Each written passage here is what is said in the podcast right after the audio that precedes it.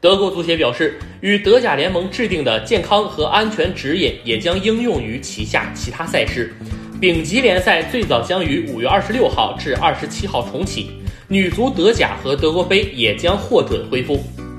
目前，德国新冠疫情还未平息，至今已报告十七万两千五百五十一例感染，七千六百五十九例死亡。五月十一号新增三百五十七例确诊，二十二例死亡。足球官员担心，球队任何新病例都可能削弱踢完本赛季的希望，并对一些俱乐部造成可以威胁生存的财务损失。